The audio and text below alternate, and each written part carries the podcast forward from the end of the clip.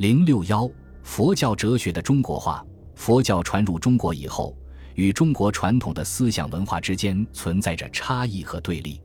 为了在中国本土上生根、发芽、成长，佛教在漫长的历史演变中，不断吸取中国传统思想文化的养分，以滋补和改造自身。经过了一个日益中国化的过程，形成了具有中国特色的宗派体系。成为中国封建社会上层建筑的一个组成部分和中国古代思想文化的重要内容。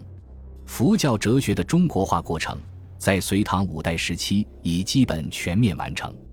隋唐时期是中国佛教的鼎盛阶段，这一时期的佛教宗派纷纷创立，竞标异彩。在众多的佛教流派中，有一类以继承印度佛教原型的宗派，如吉藏创立的三论宗。玄奘及其弟子窥基创立的唯识宗，善无畏和金刚智及其弟子不空创立的密宗，由于结合中国传统思想甚少，因而思想也很少变化，没有获得重大的发展。三论宗继承印度佛教思想发展的顶峰空宗的学说，宣扬非有非空的双重否定的思维方式。唯识宗以繁琐分析为特征，一味恪守印度佛典的教条。顽固坚持有一类人不能成佛的主张，这两宗都因不适合中国当时的现实需要而昙花一现，无形中寄于中断。密宗的一套，尤其是乐空不二的密法，与儒家伦理思想相抵触，除在中国西藏地区流行外，在内地则遭到抵制，被限制其传播。相反，在印度影响并不很大的一些经典，如《涅盘经》《维摩经》《法华经》。《华严经》《楞严经》和《阿弥陀经》等，却特别受到我国的欢迎，在社会上得到广泛传播。以其中某种经典为依据而创立的天台宗、华严宗、净土宗和禅宗，由于结合中国传统思想，中国化色彩很浓，而得到巨大发展。禅宗尤为突出。净土宗虽系继承印度佛典思想而创立，但在印度没有立宗。所以也是中国特有的宗派。这四个宗派，尤其是天台、华严、禅宗三个宗派，是隋唐佛教的主流，中国化佛教的主体，在中国佛教史上占有最重要的地位。中国佛教来自印度，又有别于印度，呈现出中国的气象和特质。中印两国的佛教虽同是佛教，但在内涵和形象方面却又迥然不同。天台宗自辟西境，独造家风，其特点是标榜方便法门，借以调和中国固有的儒道思想，从而创立中印思想相结合的思想体系。《法华经》方便品说：“佛之见是指佛的智慧见解，意思是佛为以一大事因缘出现于世间，目的是为了教化众生，使众生都能具备佛之见，成为佛。”天台宗由此推论，佛教经典都是方便圆通，是教化众生、成就佛国的手段。他们以方便法门为借口，竭力调和印度佛教和中国儒道思想。天台宗的先驱者慧思从佛教立场出发，把神仙迷信纳入佛教。他在南岳寺大禅师立誓愿文中表示，希望成就五通神仙，说发愿入山修行。取得灵芝和神丹，成为神仙，再成为佛，把成仙视为成佛的必经步骤。天台宗还把道教的丹田、炼气等说法也纳入自己的止观学说中，如指说：“脐下一寸名优陀那，此云丹田，若能止心守此不净，经久极多有所至。”湛然说：“太阳之草名曰黄精，时可长生；太阴之精名曰钩吻，入口则死。”金丹者，元法也。初发心时成佛大仙，准龙术法非金为丹。可见，天台宗是颇富道教意义的宗派。天台宗还把止观学说和儒家人性论调合起来，如湛然说：“夫三谛者，天然之性德也；寒生本具，非造作之所得也。一切众生先天具有中真和俗三谛的性德。”由此进而把佛教止观法门说成类似儒家的穷理尽性、恢复人的本性的理论学说和实践工具。华严宗是在女皇武则天的直接支持下，由法藏创立的。华严宗以《华严经》为宗经，实际上又和《华严经》思想不尽相同。《华严经》重在从人类素质相同方面强调人人平等，而华严宗则着重从自然方面发挥无尽缘起的理论，并通过世事无碍学说的宣传，充分肯定现实社会基础的价值，美化五洲统治的天下是和谐一致、其乐融融的。华严宗有三界唯心的话，着重说要求得解脱应从心，即人的意识状态着眼，并不是说由心显现变现一切。而华严宗则以心色对立来区分主办，视心为万物之主，明确宣扬唯心论。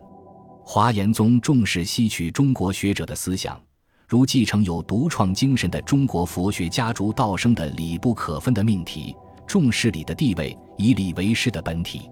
与法藏同时的华严学者李通玄，青年时钻研义理，后潜心华严，作《新华严经论》，用《周易》思想解释《华严经》。城关也吸取李氏的议论，后宗密相继用《周易》的四德配佛身的四德，乃至以五常配五戒，调和儒家思想的趋势越来越浓烈。禅宗是继承中国传统思想和中国佛教思想而形成的独树一帜的宗派，他公开向所有印度佛教经典的权威挑战。自奉慧能的说法记录为经，称《坛经》，这是中国僧人唯一称经的著作。禅宗把过去偏重于系统宣扬佛教学说的称为教，而自命为宗，以示区别。以宗对教，也是佛教史上前所未有的。禅宗的思维和方法是不立文字，甚至否定推思拟意，特别重视神秘直观，追求顿悟。禅宗虽然也受过印度佛教的言语道断、心行出灭、实相无相、不二法门等思想的启示，但是从根本上说是继承中国的得意妄言、取于妄权的思想路线的产物。隋唐佛教以集大乘姿态在教理上综合，融摄各派学说。注重思辨的天台与华严两宗在这方面尤为突出，他们以判教方式，一级判别或判定佛所说各类经典意义和地位的教相判释，检视流传在中国的大小经论。印度原先也有简略的判教，如《法华经》分大小二乘，《楞伽经》分顿见二教，《解深密经》分有空中三十，《涅盘经》分五位等。在中国，判教理论在各个宗派理论上都占有特别重要的地位，而且内容与印度判教有很大的不同，甚至是格格不入的。在一定意义上说，汉教是印度佛教传入中国后不可避免的要产生的现象，是中国佛教宗派的独特问题。它集中体现了中国佛教学者对外来佛教的消化吸收，表现了中国佛教的容摄性特征。印度佛教理论传入中国时，有不同时代、不同派别佛教理论家所发挥的各种不同学说，互相分歧、冲突，甚至前后敌伍、矛盾，但都假托释迦牟尼之名，传为佛祖所说，而且都是不容怀疑的神圣的。中国佛教宗派为了消除内容冲突、调和思想矛盾的问题，自圆其说，并使本宗有一个似乎可以贯通的理论体系。就采用了判教的办法，对所有佛学理论加以分科组织，即不以简单的对峙乃至全盘否定的态度来处理各派思想信仰之间的关系，而是把各派思想作为佛在不同时期、地点对不同听众的说法，从而有种种差异。在这种判教过程中，往往加入各宗所理解的中国传统思想，如天台宗的智提出五十八教的判释。所谓五十是指佛的说法分先后五十，所谓八教是从形式和内容两方面分佛教为八种，在此基础上，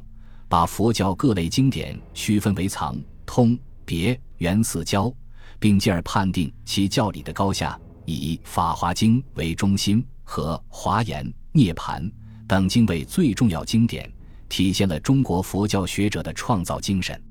天台宗的判教主张对中国佛学的发展影响很大，如华严宗就曾部分吸取作为自己判教的基本观点。华严宗的法藏提出五教十宗的判教，以物存通会，其一个气的会时，穿透各类佛典圣说差异的表层，从底蕴把握这些佛典体认实相的一脉相通的特质，从而显示了综合一说、容摄分歧的集大成态势。其他如三论宗的创始人吉藏的判教主张是，认为佛的所有言教一律平等，并无高下之区别。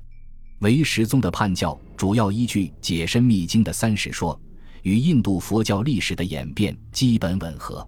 在判教活动中走得最远的是禅宗，他完全摒弃印度传来的各类佛典，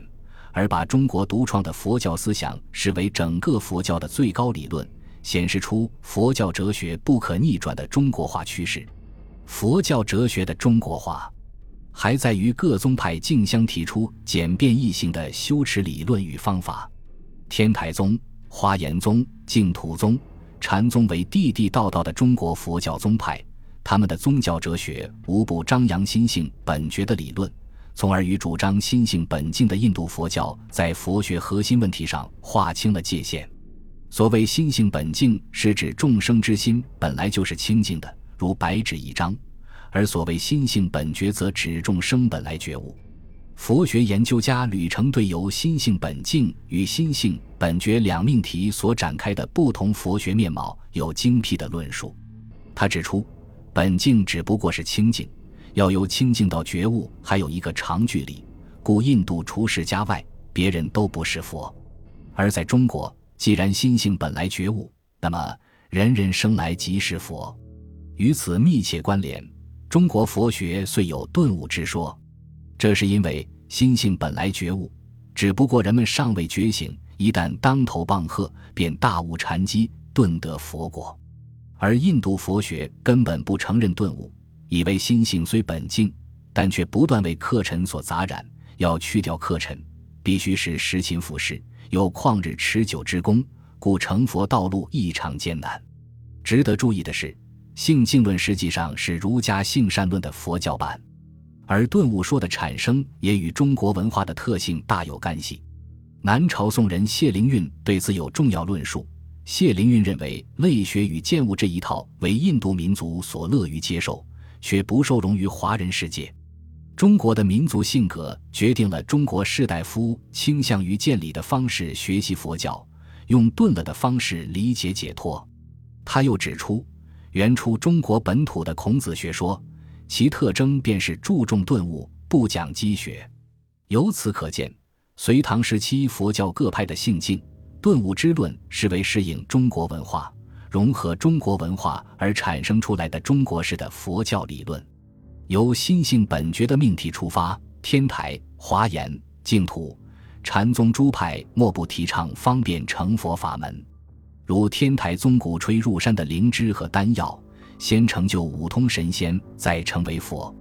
禅宗鼓吹不立文字，自心觉悟，只要认识到我心即佛，我心即山河大地，就能彻悟佛法真谛。净土宗亦主张，修行佛法者不一定要通达佛经。广言教程也不一定要静坐专修，只要信愿具足，一心称念南无阿弥陀佛，始终不怠，便可往生净土。颇有意味的是，净土宗的异行在印度本土曾被大家抨击，认为是助弱切裂，无有大心，非是丈夫治我之道。在中国，其异行异物的特性却大受欢迎，被认为是可以情息去入的绝妙法门。天台诸宗倡方便、重一行、好简约的成佛原则，一反印度佛教教理，体现出典型的中国式性格。相继成立于隋即初，盛唐的中国佛教宗派，不仅在佛理上是中国式的，而且在价值取向上也具中国性格。印度佛学以出世和个人解脱为价值取向，而中国佛学则宣扬功德度人，注重入世。禅宗六祖慧能以一派宗教领袖的身份，竟提出物离世间上，外求出世间的命题。元朝宗宝对慧能之意心领神会，他在《六祖大师法宝坛经》中将慧能的寄语做如下解释：佛法在世间，不离世间觉，离世觅菩提，恰如求兔角。